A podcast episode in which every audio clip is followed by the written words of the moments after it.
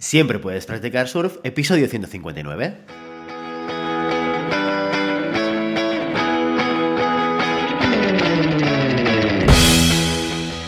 Bienvenido y bienvenida a Siempre puedes practicar surf, el podcast diario sobre recursos humanos.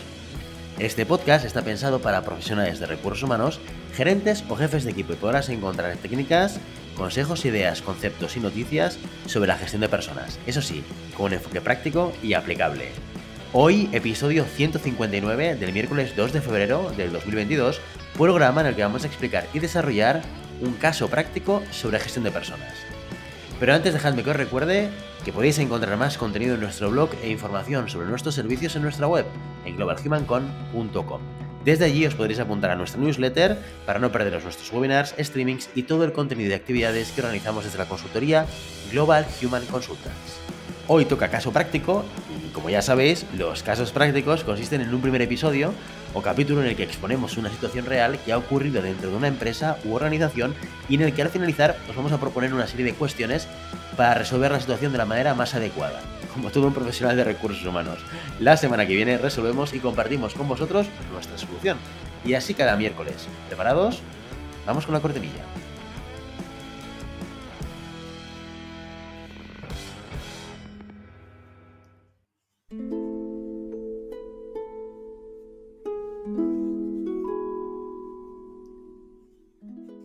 Esta es una historia real. Los hechos descritos tuvieron lugar en Ciudad Real en 2010. A petición de los protagonistas, los nombres han sido cambiados. Por respeto a todos los demás, el resto ha sido contado exactamente como ocurrió. Pues bien, nos trasladamos a Ciudad Real, como dice la cortinilla. Son las 4 de la mañana y Ada Mantia Está sentada en la silla de su salón, frente a un humeante té recién hecho y con la mirada fija en algún punto de su blanca pared. Dentro de seis horas se subirá a un avión que la llevará hasta Goa, en la India, para empezar una nueva vida.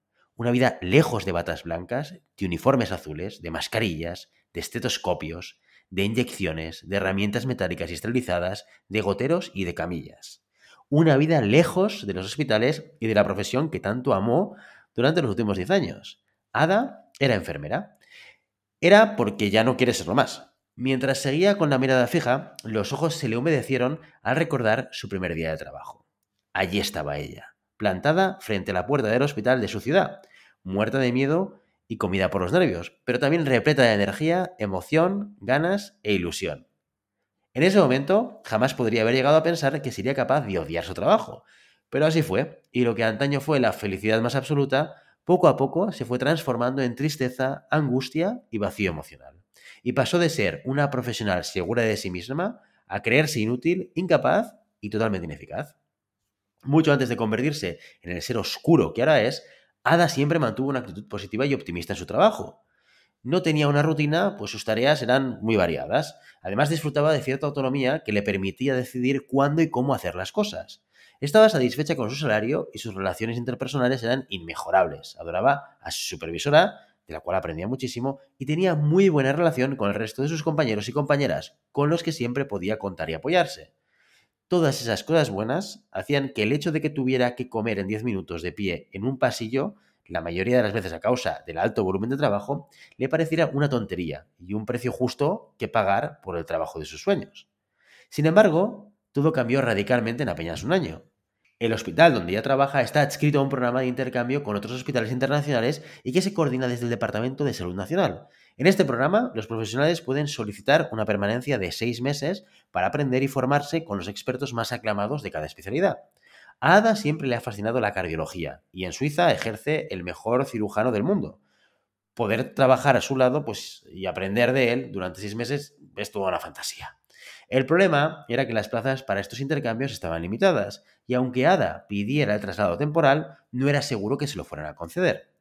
Pero como él no ya lo tenía asegurado, decidió probar suerte junto con otras cinco compañeras que también solicitaban la misma plaza que ella quería. Y entre esas cinco compañeras estaba Mer, una chica que se había incorporado hace muy poco tiempo. Unos días después de echar la solicitud, Ada y Mer se cruzaron por uno de los pasillos del hospital, aunque en realidad más bien parecía que Mer se chocó con ella a propósito. Me he enterado de que has pedido la formación en Berna. Lástima que no te la vayan a dar. Y acto seguido, alzó una ceja en tono jocoso, se rió y se fue dándose media vuelta. Ada se quedó un poco atónita ante lo que acababa de pasar, pero no le quiso dar importancia. Tres semanas después, Ada recibió una carta del Departamento de Salud Nacional, le habían concedido la plaza formativa. Salió corriendo a la sala donde se encontraban el resto de sus compañeros y entre gritos y saltos de alegría comunicó la noticia. En unos meses estaría volando rumbo a Suiza. Todos los presentes se alegraron mucho por ella y la felicitaron y animaron. Todos menos una persona, Mer. A partir de ese momento, la vida de Ada se convirtió en un auténtico infierno. Todo empezó con pequeños actos que para el resto de personas podían parecer desapercibidas. Mer le cambiaba las cosas de sitio o las escondía para que Ada no las pudiese encontrar, con el peligro que eso suponía para los pacientes. Después empezó a esparcir rumores falsos sobre Ada, haciendo que la gente cuchicheara sobre ella cada vez que pasaba por su lado. Una vez las ingenió para cambiar el horario sin que Ada se enterara, haciendo que llegara tarde a las guardias varios días seguidos o faltase sus turnos, fastidiando al resto de sus compañeros. Toda esta situación empezó a hacer que la gente la criticara y el apoyo y la camaradería de siempre se fue transformando en caras largas y hostigamiento, hasta que al final se quedó aislada y hundida. Ada estaba al límite de su cordura, así que un día se dirigió al Departamento de Recursos Humanos y pidió que le cambiaran a otra área. Sin embargo, el remedio fue peor que la enfermedad, pues la desviaron a urgencias, una zona que no le gustaba absolutamente nada. Siempre había percibido las urgencias como un sitio hostil y angustioso, algo que en su situación actual no le iba precisamente bien.